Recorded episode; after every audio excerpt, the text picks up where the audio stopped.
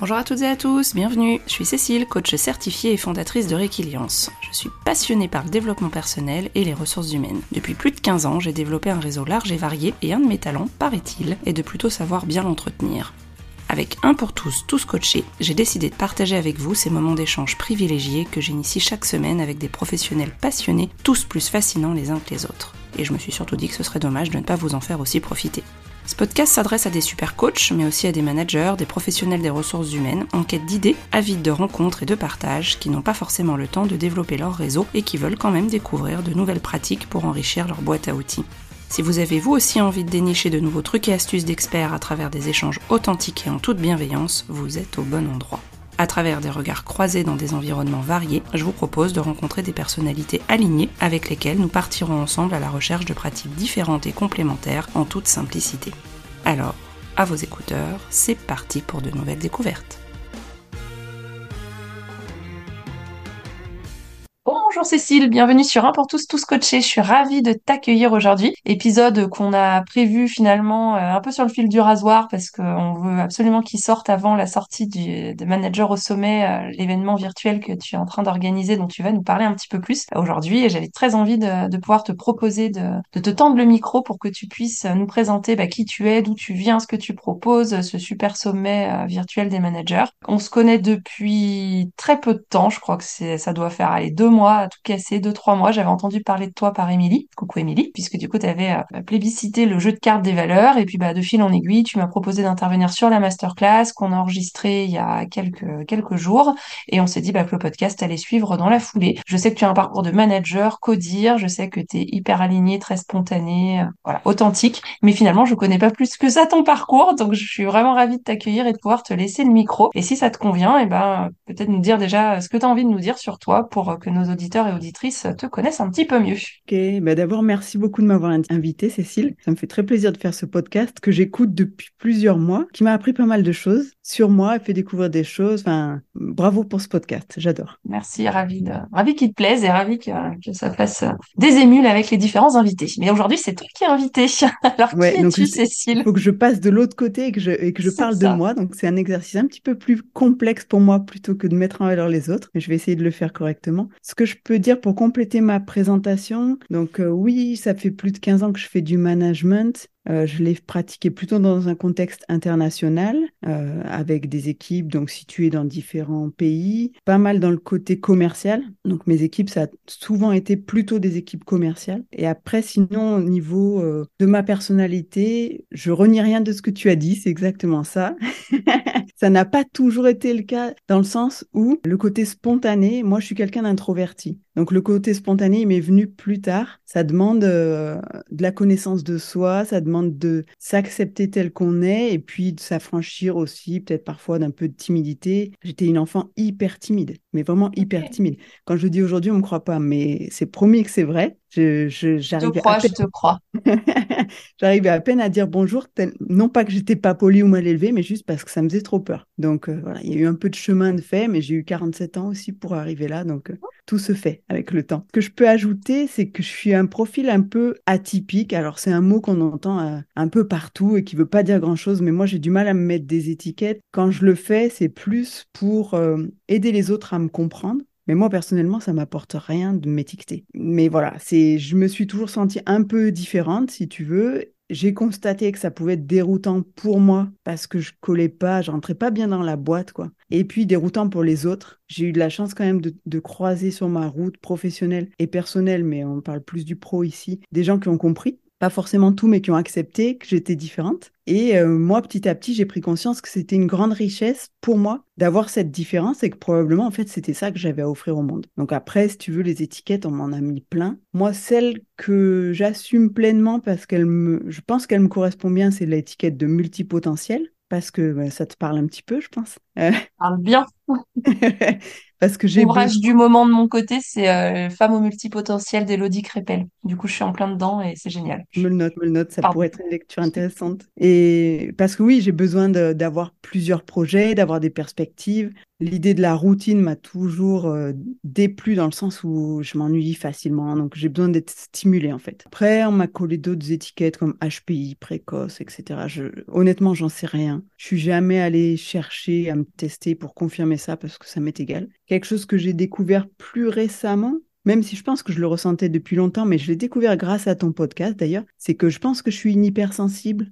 Donc voilà, ça m'a expliqué pas mal de choses, si tu veux, dans mon développement personnel aussi, où j'ai commencé par être plutôt quelqu'un qui avait une carapace et qui se mettait à l'écart de toute émotion, pour finalement être aujourd'hui quelqu'un qui accepte l'émotion et du coup ça m'a permis d'exploiter, entre guillemets, j'aime pas trop ce mot, mais dans le sens utiliser à bon escient, on va dire, une capacité d'empathie qui est super intéressante quand tu manages entre autres. Voilà ce que je pourrais ajouter sur moi. Carrément, chouette. Merci aussi pour ce partage. Et puis du coup, euh, effectivement, tes carré- 47 ans de cheminement euh, sur la connaissance de toi, le développement personnel, la découverte de tes euh, particularités, de tes multipotentiels. Euh, et c'est chouette, c'est vraiment super chouette. Merci pour, euh, pour, pour ça. Ce que je te propose, on s'était dit que ce serait chouette de pouvoir euh, parler de la masterclass, enfin des masterclass, parce qu'il n'y en a pas qu'une. Hein. Il y a celle qu'on a enregistrée ensemble, mais tu en as plein d'autres en cours. Enfin, je crois qu'elles sont toutes enregistrées, il reste plus que les tiennes. Donc, euh, hâte que ça puisse sortir et être diffusé. Est-ce que tu peux nous en dire plus? Comment t'es arrivé à l'idée de, de créer ce sommet virtuel des managers?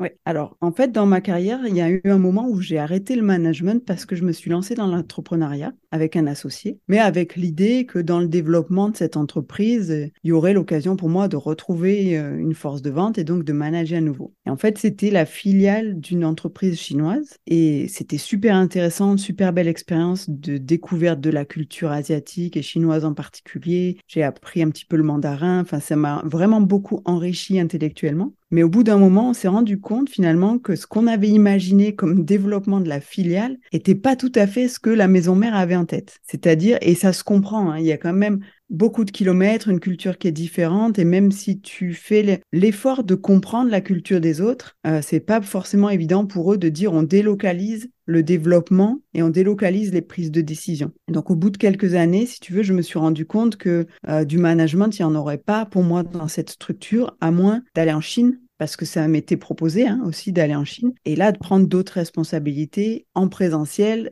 dans la maison mère. J'étais pas forcément prête à faire euh, ce grand saut-là.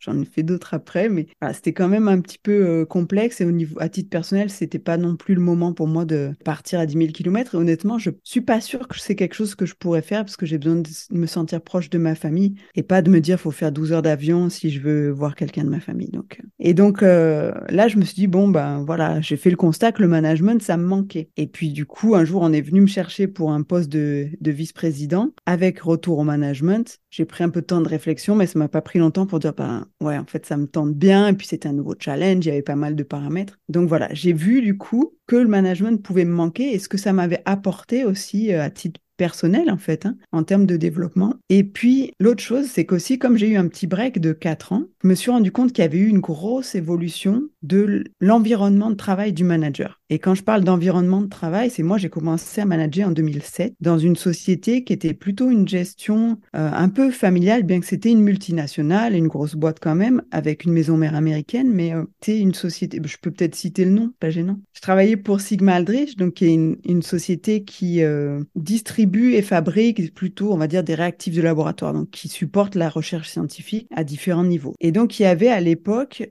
une vision qui était une vision très scientifique, très pure en fait pour moi. Tu vois, c'était vraiment comment est-ce qu'on aide la science à avancer plus vite, à avancer mieux, à avoir des résultats et finalement à, contribuer bah, au bien-être de l'humanité. C'est un peu prétentieux dit comme ça, mais chacun contribue avec ce qu'il peut. Et donc, il y avait, euh, j'étais très alignée avec euh, cette stratégie-là. Et en tant que manager, du coup, c'est facile de trouver un sens et après de le répercuter à ton équipe parce que pour moi, ça fait partie du rôle du manager. Et puis, j'ai vu un changement qui s'est produit, on va dire, en, en, 2009 par là. Après la crise des subprimes, tu vois, bah, dans cette société, le CEO a changé. Il a pris sa retraite. Ça peut arriver parfois. Celui qui l'a remplacé était un financier. Et là, après, peut-être que tout le monde n'a pas ressenti ça, mais c'est là où je le, je l'analyse maintenant avec mon côté hypersensible en me disant peut-être que moi j'avais une sensibilité particulière à ça. J'ai eu un peu plus de, de mal avec le sens qu'on donnait aux choses. Et le sens, quand c'est que du profit, pour moi, c'est compliqué. Et ça ne veut pas dire que euh, je comprends pas qu'il faille faire du profit. Hein. Moi-même, dans mon entreprise, je cherche à faire du profit. Mais pour moi, le sens, il doit être ailleurs. Et le profit, c'est un effet secondaire bénéfique qui te permet de contribuer encore plus finalement, tu vois, de faire tourner la machine qui te permet de contribuer. Et en fait, à ce moment-là, le changement, ça a été qu'il y a eu beaucoup de pression sur le management pour faire du reporting tout le temps tout le temps, tout le temps. Et pour moi, pas forcément utile dans le sens où, tu vois, si tu as un cycle de vente qui est de six mois, faire du reporting tous les jours pour regarder ce que tu as encaissé ou pris comme commande, ça me paraît ridicule. Et c'est là où j'ai eu un peu plus de mal, tu vois. Donc c'est après aussi beaucoup de réunions, beaucoup de choses comme ça qui étaient qui faisaient pas forcément avancer les dossiers. Donc euh, voilà, j'avais vu ce petit changement, mais c'était euh, Bon, c'était encore OK parce que, si tu veux, l'entreprise avait une belle réputation, les produits étaient de qualité et ça, c'est des choses qui te rendent fier aussi de travailler pour une boîte et, et qui donnent du sens à ce que tu fais. Et quand j'ai rejoint une autre société, donc là, comme j'ai un peu moins de positif à le dire, je dirais pas le nom et puis euh, les gens iront voir sur mon LinkedIn s'ils veulent savoir. Euh, en tant que, que VP, là, j'ai vu l'extrême de ça de cette gestion financière, purement financière, parce que euh, l'actionnaire de cette société, c'était un fonds d'investissement américain, et qu'en gros, l'objectif, c'était que ça crache du fric. L'objectif, c'était, ils ont racheté cette société, ils voulaient en racheter plein d'autres, ils font un conglomérat, ils revendent ça, et ils s'en mettent plein les poches. Sur le principe, j'ai rien contre, parce qu'ils mettent de l'argent, c'est bien, et puis le, projet au niveau euh, scientifique, bah, c'était toujours dans le domaine un peu scientifique quand même, tenait la route et était plutôt joli sur le papier, de dire de faire quelque chose de beaucoup plus puissant, quelque chose où le client peut retrouver beaucoup plus euh, de choses à sa portée plus facilement. Sauf qu'en fait, après,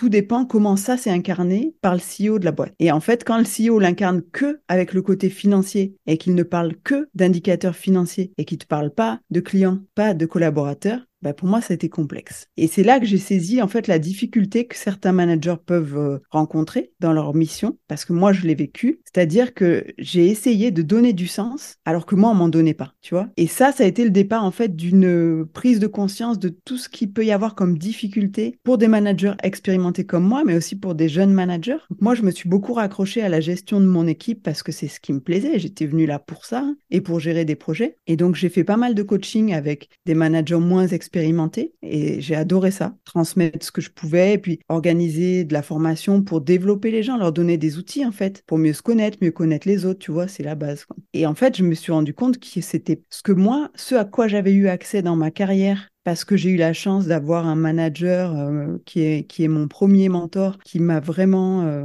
comprise et donné les moyens de réussir et d'évoluer, bah, tout le monde ne l'avait pas eu. Et en fait, le sommet, il est né de là. J'ai fait un petit sondage sur LinkedIn et sur d'autres réseaux pour, auprès d'anciens collègues, mais pas que, en demandant est-ce que, à ton avis, il y a un besoin? Et j'ai aussi, euh, ça a cassé certaines croyances. Ou pour moi, dans des grandes sociétés, c'était évident que ce genre de formation qu'on va appeler développement personnel, et je dirais après que j'entends par développement personnel, était pris en charge par l'entreprise et que ça faisait partie du parcours de développement de tout manager. Et en fait, je suis un peu tombée de haut parce qu'on m'a dit, ben non. Et dans des grosses, grosses boîtes, on m'a dit non, pas du tout. Ce n'est pas la priorité. Et dans d'autres boîtes, on m'a dit, si tu as été identifié comme haut potentiel pour l'entreprise, oui, tu auras droit à ça, sinon non. Ah ouais, quand même. Et en fait, bah, ça m'a, ça a fini de me convaincre que ce que j'avais envie de proposer dans le sommet avait une valeur et pouvait aider pas mal de monde. Chouette, du coup, la genèse de ton projet et ce qui t'a permis de te lancer, de te dire, allez, go, c'est bon, j'y vais, je, je me lance. Et alors, du coup, en quoi ça consiste? Est-ce que tu peux nous en dire un peu plus? Les,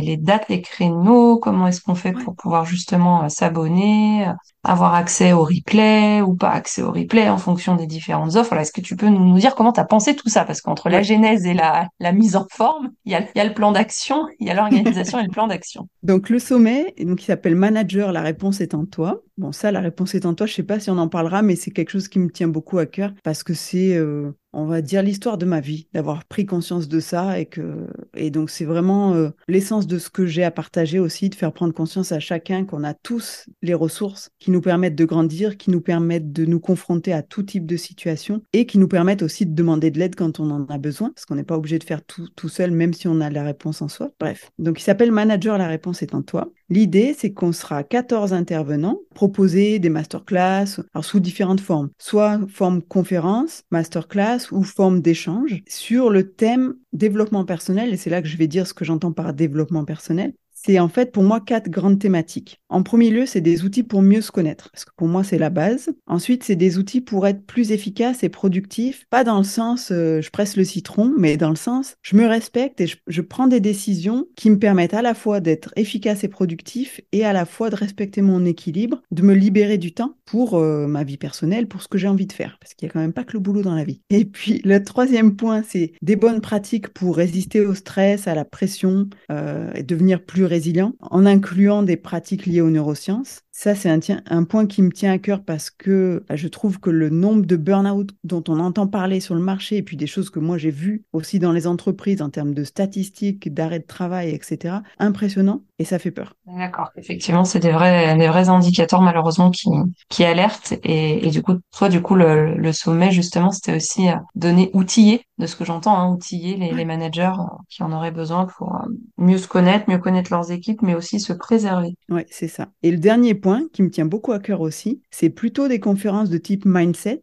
euh, pour aider les managers à trouver leur style et à être authentiques, donc à pas se renier. L'idée étant que euh, on parle d'un rôle de manager, mais ça ne veut pas dire que tu as besoin de jouer un rôle. L'idée est d'être toi-même pour durer. Et ça rejoint un peu le point 3, si tu veux, il y a quand même un fil conducteur. Mais finalement, si tu arrives à faire des choses qui sont alignées avec tes valeurs, avec qui tu es, qui te gardent, te préserve un équilibre entre ta vie pro et ta vie perso, que tu n'as pas besoin de te forcer finalement, que tu peux être accepté comme tu es, pour moi, tu vas pouvoir durer plus longtemps. C'est toute l'idée de pas, pas se lancer dans un marathon à la vitesse du sprint. Donc voilà pour les thèmes. Et ensuite, concrètement, ça va être du 6 au 10 novembre, donc ça se rapproche. C'est gratuit, donc il suffit de s'inscrire et on pourra mettre le lien d'inscription euh, ah oui, avec dans plaisir, la description du podcast. Il suffit de s'inscrire. À partir de là, la personne, une fois qu'elle est inscrite, elle reçoit quelques mails pour lui présenter les différents intervenants et lui permettre de patienter jusqu'au 6 novembre. Pour moi, c'est hyper dur hein, de patienter jusqu'au 6 novembre, mais donc euh, je, je, présume que ça peut être la même chose chez les autres, donc je donne un petit peu d'infos pour aider à attendre. Et puis, euh,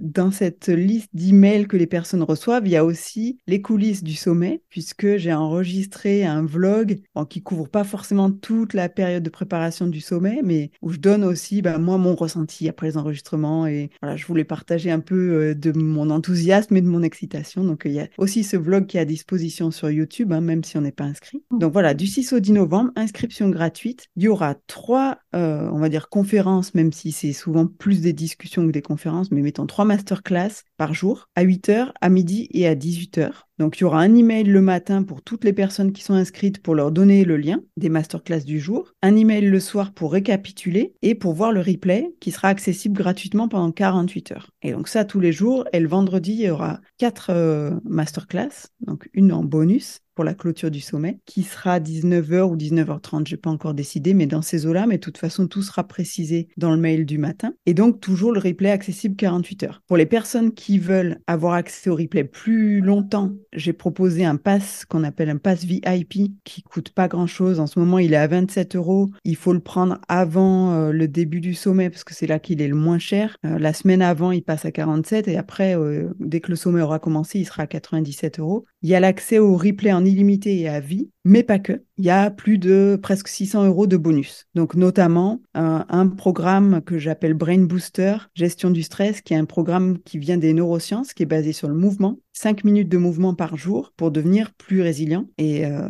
c'est vraiment, après, je vais pas détailler tout, mais... Tout est lié et tu as, vraiment pensé aussi avec euh, le bonus, en tout cas des, des bonus pour ceux qui effectivement prennent le, pass euh, pour pouvoir avoir ces accès-là. Après, voilà, il y aura aussi en bonus, j'ai prévu un e-book que j'ai écrit qui est un guide en fait sur comment prendre soin de soi au sens large, comment je, je me nourris correctement, tu vois, pour que mon cerveau fonctionne bien, pour que mon corps fonctionne bien, parce que ça fait partie de la performance. Je vais faire ah. une intervention euh, là-dessus dans le sommet. Et puis, il y aura euh, une surprise. Je vais peut-être pas la dire, je la laisserai découvrir. surprise. Découvrir. il y a plein de choses pour aider les managers à être plus performants dans le sens aussi de se respecter et de durer. Que je t'ai donné toutes les infos. Là, c'est toi qui vas me dire. On a les dates, on a le camp Sur le lien de la page d'inscription, il y a tous les, conférenciers, il y a tous les titres des conférences, les thèmes, etc.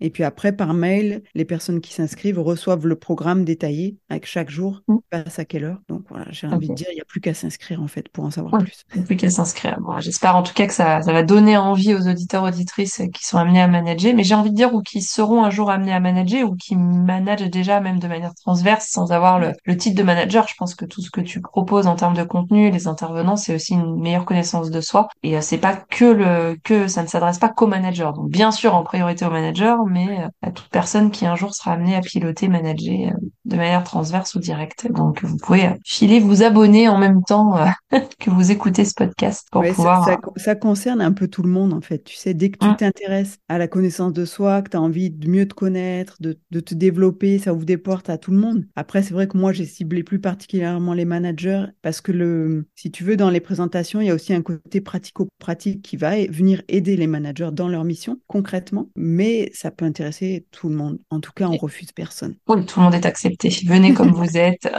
c'est ça. C'est ok. Bon, bah chouette. En tout cas, j'ai hâte d'avoir les retours aussi. Euh, il y a une super énergie dans, dans tout ce beau projet, donc je, souhaite que ça puisse faire des émules et qu'il y ait un maximum d'inscrits pour, euh, pour pouvoir euh, bénéficier de, tout ce contenu. Donc c'est vraiment, euh, vraiment chouette. là, tu sais, on est déjà à presque 400 personnes inscrites. C'est top. Quoi. Génial. Ouais, ouais, carrément. Je sais que l'objectif est, est à 1000, donc euh, on y croit, on y croit, on y croit. Allez-y, cliquez, inscrivez-vous. J'ai mis un objectif ambitieux. Hein. Ça, c'est mon côté manager. Ouais, mais c'est bien, t'as raison, t'as raison. Faut quand même objectiver. Faut quand même objectiver. C'est chouette. C'est déjà un super, super bel effectif et puis ça va continuer à se, à se développer. Donc c'est, top, top, top. Hum, avant qu'on passe aux questions un peu plus classique du podcast. Est-ce que tu vois quelque chose à rajouter sur toi, ton parcours, le sommet, euh, qui te semble important euh, de partager avec nos auditeurs et auditrices? Bah, peut-être un peu plus sur ma conception du management, tout ce que ça m'a apporté. J'en ai un petit peu parlé, mais je peux peut-être rentrer un peu dans le détail là-dessus. En fait, je t'ai dit qu'à un moment, bah, je me suis rendu compte que le management, ça me manquait. Ça me manquait parce qu'il y a un côté euh, où atteindre ses objectifs tout seul, c'est facile, enfin, c'est plus facile et c'est pas très challengeant. Donc, euh, c'est plus intéressant finalement de rajouter un peu de piment en disant, pour atteindre mes objectifs, j'ai besoin que mon équipe atteigne ses objectifs. C'est-à-dire que moi, en tant que manager, je dois leur donner les moyens de les atteindre. Et c'est cette partie-là qui est intéressante. Après, l'autre partie qui me manquait, c'était aussi l'idée de d'aider les gens à se développer, d'aider les gens à grandir. Et ça, c'est euh, ben en fait, c'est quelque chose qui fait très plaisir. Quand tu vois quelqu'un qui prend confiance. Moi, j'ai accompagné euh, dans mon parcours managérial des commerciaux qui commençaient tout juste leur carrière commerciale, qui avaient aucune formation commerciale. Et en fait, de leur donner confiance, de les accompagner en clientèle, de les aider quand ils avaient besoin, mais surtout de débriefer sur ce qui avait été bien fait, ce qu'on aurait pu améliorer, mais toujours dans la bienveillance et tu vois, pour leur donner des, des graines à semer en fait, hein, pour grandir, bah, je trouve ça super intéressant. Et après, bah, ta plus belle récompense, je trouve, en tant que manager, c'est quand tu vois ces gens qui arrivent à prendre leur envol et tu fais waouh, en quelque sorte, j'ai contribué à ça et je suis contente, quoi. Contente, fière, enfin, tu mets l'adjectif que tu veux derrière, mais c'est pas une question d'ego, peut-être un tout petit peu, mais c'est pas ça le plus important. C'est vraiment l'impression d'avoir contribué à quelque chose de plus grand que soi et dire, bah, j'ai passé le relais à quelqu'un. Ça, c'était puissant. De tout temps, ça a été puissant, mais j'ai envie de dire, plus je vieillis et plus je ressens ce besoin-là de partager, de transmettre et d'aider, en fait. Alors, aider, des fois, c'est mal euh, interprété parce que pour certaines personnes dans nos cultures euh, occidentales, c'est compliqué de demander de l'aide. Et c'est dommage. Et c'est dommage. Mais euh, voilà, le management, moi, ça m'a apporté parce qu'en fait, au fur et à mesure que j'ai aidé les gens à grandir, j'ai grandi moi-même. Et que ça va aller te chercher aussi, euh, tu vois, quand tu as des difficultés à communiquer avec des gens, bah forcément, c'est toi que tu remets en question, tu vas comprendre aussi. Finalement, tu découvres plein de choses sur toi. Quand tu réagis fortement à des situations, tu vois, tout comportement qui est un peu excessif, ça veut dire que derrière, on a touché à une blessure ou quelque chose comme ça. Et c'est toujours intéressant de l'identifier, même si ça, peut faire mal hein, et ça demande un effort. Et tout ça, bah, le management, il te permet aussi d'y accéder si tu as envie. C'est-à-dire d'aller toi te confronter avec euh, tes zones d'ombre en quelque sorte. Et une fois que tu les as mises en lumière, et eh ben, tu vis mieux avec. Quoi. Donc voilà, c'est aussi ça que je voulais faire passer comme message, tu vois, dans le sommet. C'est moi ce que j'entends aujourd'hui, c'est que les managers ont du mal à être épanouis dans leur job et je trouve ça dommage que c'est vraiment un job vocation, comme tu pourrais le dire de l'enseignement par exemple, tu vois. C'est un job vocation qui te nourrit tellement, mais euh, pense qu'il faut que les entreprises comprennent aussi que c'est pas la promotion que tu donnes pour faire plaisir. Il faut que tu choisisses des gens qui en ont envie parce que c'est un job hyper exigeant aussi. Et si tu n'en as pas envie, ça va être compliqué d'avoir cette exigence-là et de réussir donc. C'est sûr. Merci beaucoup pour ce complément qui du coup prend, prend beaucoup de sens aussi dans dans qui tu es toi et ce pourquoi le sommet aujourd'hui a, vu le jour. Donc, euh, je te souhaite de semer plein de petites graines, de continuer à, à transmettre euh, tout ça pour pour la pour d'autres hein, d'autres d'autres managers. Et, effectivement on est je partage aussi ton ton ressenti. On est même tout le temps nous aussi en apprentissage hein, même quand on manage quand on est aguerri euh, on continue à apprendre des choses au contact des équipes. Donc c'est c'est super chouette. Si ça te va on va passer aux questions un peu plus habituelles du podcast hein, euh, que tu connais du coup puisque tu es une auditrice aussi du podcast. Donc là c'est pareil ça va être ton moment. On en a déjà un petit peu parlé mais quand on dit être aligné qu'est-ce que ça signifie pour toi? Qu'est-ce que tu mets derrière et à quoi ça te ça te renvoie Moi, ce qui me vient quand je pense à l'alignement, c'est surtout euh, le côté énergie. C'est plutôt mon ressenti, en fait, de comment je sais si je suis alignée ou pas. Ah. Et, pour moi, c'est lié à l'énergie que j'ai. Si je suis alignée, et pour moi, l'alignement, c'est du coup surtout par rapport à mes valeurs, parce que bah, mes valeurs, mes, mes limites, si tu veux, je les ai longtemps cherchées et je pensais que j'allais tomber sur des limites du genre ah ben c'est bon, t'as appris tellement de choses que maintenant tu peux plus, genre t'as saturé ton disque dur. Et ça, bah non, je n'ai pas trouvé ça comme limite. J'ai trouvé des limites quand mes valeurs étaient pas respectées. Et là, j'ai vu que ça devenait très dur, très dur d'être motivé, très dur de trouver l'énergie pour faire ton job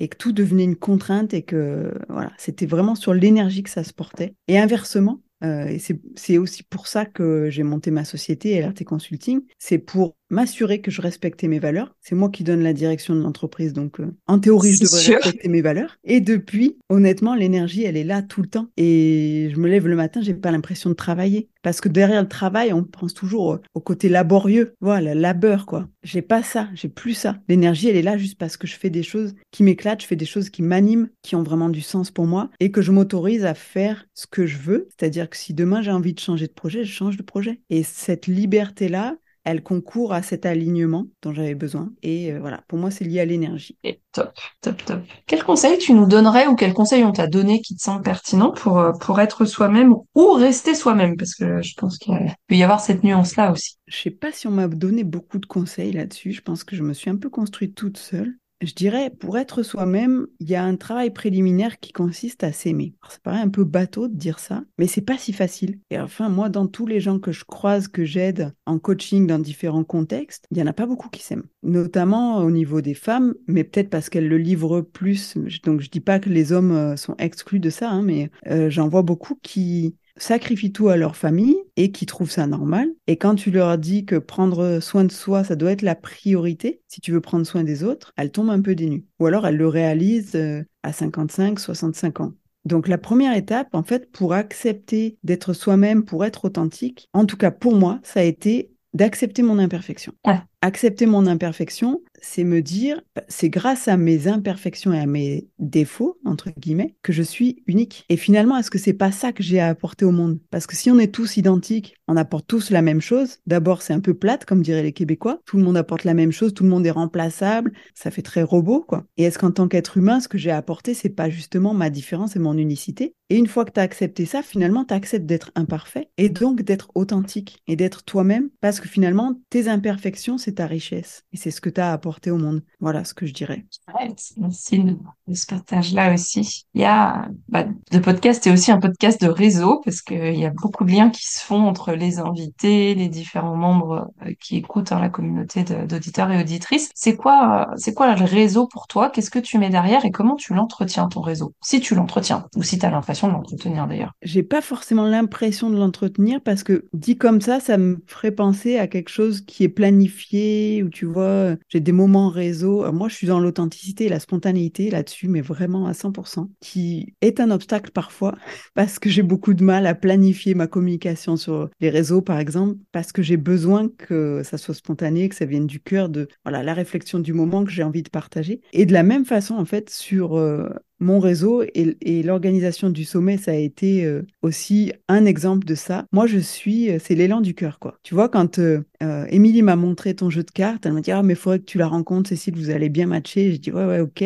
On a discuté et avant même qu'on discute, j'avais une intuition que ça serait cool que tu participes au sommet, que tu avais vraiment quelque chose à apporter. Et ça n'a fait que se confirmer quand on a parlé ensemble. Et tu vois, moi, c'est comme ça que j'entretiens mon réseau. En fait, c'est je suis attirée par des gens et c'est vraiment l'élan du cœur et je le suis. Donc c'est des discussions parce que finalement, je m'entoure de personnes avec qui j'ai envie de travailler depuis que je suis à mon compte. Là, ça fait partie des comment dire, du pacte que j'ai passé avec moi-même. C'est tu fais ce que tu veux et tu t'entoures de personnes avec qui tu as envie de travailler, avec qui tu as plaisir à échanger et du coup, forcément, tu attires d'autres personnes qui qui font partie des gens qui vont apporter quelque chose. Tu vois, tu t'apportes ton enthousiasme, tu apportes un autre point de vue et puis finalement, on se retrouve sur des valeurs communes et je veux dire c'est comme ça que j'entretiens mon réseau, c'est plus en suivant euh, ce que la vie peut m'apporter comme opportunité de rencontre. Le côté cœur aussi, écouter euh, ton intuition, mais écouter aussi le côté intuitif et affect. J'y vais, j'y ça me, enfin voilà, je sens qu'il y a quelque chose à faire et,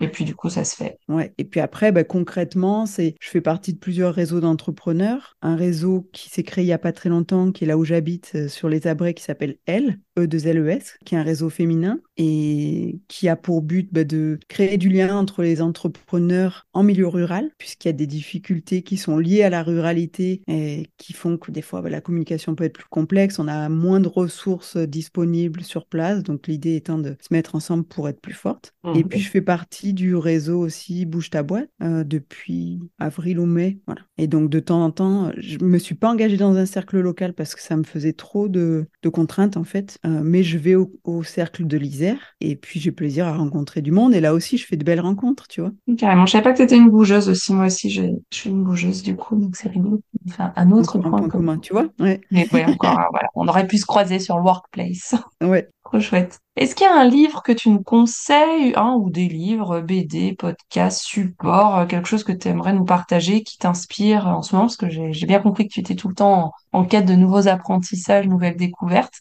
Qu'est-ce que tu auras envie de, de partager avec, euh, avec euh, les auditeurs, auditrices? Alors, c'est une question à laquelle j'ai dû réfléchir, je t'avoue, parce que je suis une grande lectrice. Donc, des livres Ouais. marquants, j'en ai rencontré plein dans ma vie. Qu'est-ce qui pourrait être un livre euh, inspirant en lien avec le thème et que Ouais. peut-être tu as déjà lu Et en fait, j'ai choisi euh, Le Grand Saut de Gay Hendrix. Ah, je l'ai pas lu du tout et je le connais pas, tu vois. Ah, bah Trop écoute, bien. moi, quand on me l'a conseillé, je me suis dit, oh, pff, encore un livre de développement personnel, laisse tomber, quoi. Pff, ça doit être chiant.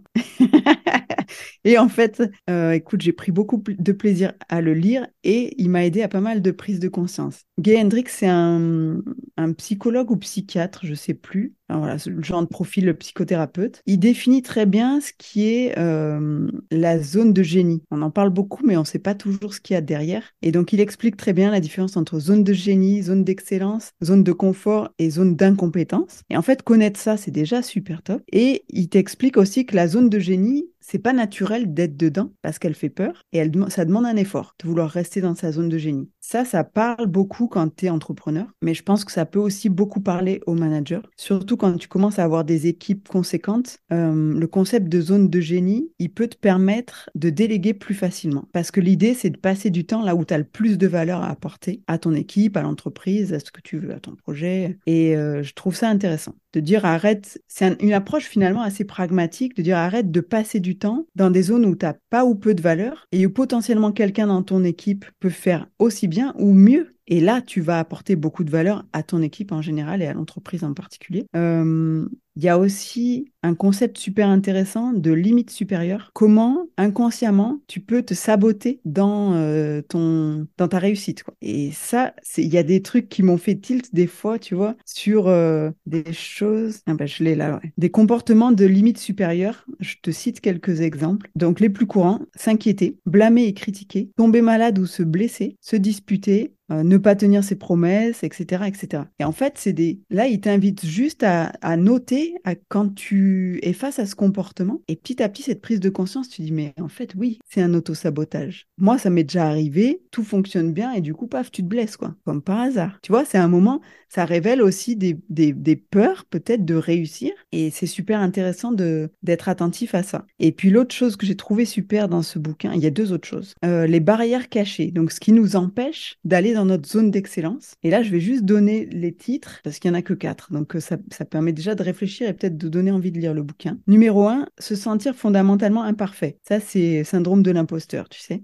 si je résume. Après, numéro 2, c'est déloyauté et abandon, plus dans le sens, je viens d'une famille qui est à telle, euh, de telle catégorie sociale si moi j'arrive au-dessus, je l'ai trahi. Euh, donc ça, c'est ça en lien avec l'éducation et les valeurs transmises par la famille. Et moi, j'ai rencontré pas mal de monde qui a ça, du genre, euh, bah, j'ai des, des amis, coachs, qui ont été éduqués dans le avec comme principe sois discrète, te fais pas remarquer. Bah, ah. typiquement, si tu deviens un peu trop euh, présent, tu as un peu trop de succès, tu es un peu visible, tu peux te ressentir en déloyauté par rapport à ton éducation. Donc c'est des choses auxquelles il faut réfléchir et puis éventuellement discuter aussi si tu as l'occasion avec tes parents parce que c'est important d'aller au-delà. Et je donnerai un exemple personnel de comment moi j'ai géré une barrière que, que j'ai identifiée chez moi. La numéro 3, c'est croire que plus de succès entraîne un plus grand fardeau. Et typiquement pour un entrepreneur, mais même pour un manager, tu peux dire, ouais, ok, bon, j'ai une petite équipe de 5 personnes, ça va. Ah ouais, mais si on m'en donne 15, ça va être horrible. Comme si tout se multipliait par 3. Et en fait, c'est pas le cas. Mais, mais c'est des choses qui sont intéressantes aussi à identifier. Parce que ça peut te bloquer dans ton évolution. Et la 4, c'est celle qui m'a parlé personnellement. C'est le crime d'éclipser les autres. Et quand j'ai lu la description qu'il en fait, je dis bon sang, ah mais je suis carrément là-dedans. Donc après, c'est la peur de briller, c'est tout ça. Et j'ai réalisé que ça venait de mon éducation. C'est-à-dire que ma mère nous a toujours dit, on se vante pas. Interdit de se vanter, c'est vraiment moche, euh, mais vraiment on se faisait engueuler si jamais. Et j'ai des souvenirs de cas où je me suis rendu compte que un de mes cousins n'avait pas été éduqué pareil. Et donc lui, il disait de lui qu'il était très intelligent. Et ça me choquait, mais profondément. Ça, c'est le premier point. Et après, je me suis dit, ben en fait, ouais, la peur d'éclipser les autres, je l'ai par rapport à ma petite sœur. Parce que pour elle, la scolarité a été plus plus complexe que pour moi et ça l'a pas empêché de réussir très bien. Hein. Du coup, moi, j'avais ça en tête que ma mère était allée voir les instits pour dire vous comparez pas mes deux filles, euh, c'est pas les mêmes, il y a pas. Et j'ai gardé ça. Et donc, ce que j'ai fait, je disais c'est important d'en parler une fois que tu as mis le doigt dessus c'est que j'en ai parlé à ma sœur. Je dis voilà, j'ai identifié chez moi cette peur d'éclipser les autres. Elle est liée à l'éducation de maman, mais aussi à toi. Je dis j'ai l'impression, tu vois, comme quand on était petite, que si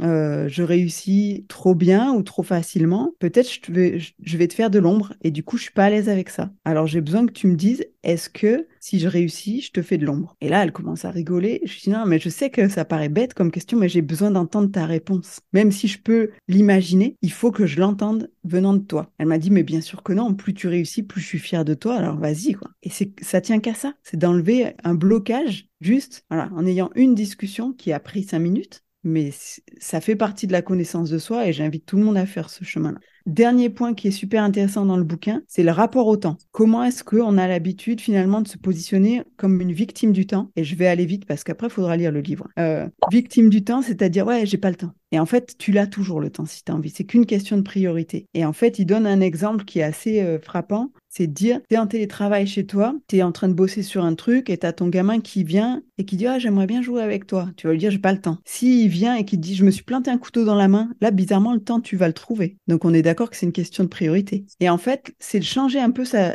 plus mettre en victime du temps, mais en quelqu'un qui contrôle le temps c'est toi qui le crée ton temps finalement, en disant au lieu de dire j'ai pas le temps, c'est pour l'instant je préfère finir ce que j'ai commencé de faire et je jouerai avec toi plus tard. arrêtez de prendre le temps comme excuse. Et ça c'est aussi un truc euh, qui est super intéressant. Et moi depuis que j'ai lu ça, ben, je ne dis plus je n'ai pas le temps. Je dis je n'ai pas pris le temps de faire quelque chose, mais je dis jamais, je dis plus jamais je n'ai pas eu le temps parce que si j'avais voulu l'avoir je l'aurais eu. Voilà ce que j'avais à dire sur ce livre. Super teasing avec euh, les, grandes lignes. Donc écoute je, je, vais investir, je vais lire euh, le grand saut, je vais faire grand saut, je vais le lire et je te dirai, je te ferai un retour. Ouais, avec plaisir. tu, tu donnes très envie de, de le découvrir et d'aller un peu au-delà. Et puis pour clôturer le podcast, je pose toujours cette question-là. Est-ce qu'il y a un sujet, un thème qui te semblerait pertinent qu'on explore dans le podcast si l'occasion se présente et si l'univers m'envoie des personnes qui maîtrisent un sujet en particulier? Est-ce que tu aurais des, des idées ou des envies en, en particulier? Alors, j'ai pas écouté tous les épisodes, je te l'avoue, et je sais que tu as déjà balayé pas mal de thématiques. Je pense qu'il y a une thématique qui est intéressante, qu'on évoque un petit peu dans le sommet, mais qui pourrait intéresser aussi tes auditeurs. C'est tout ce qui est un peu plus lié au slow working, à la slow life, et notamment, bah, je peux te donner un contact. Avec plaisir.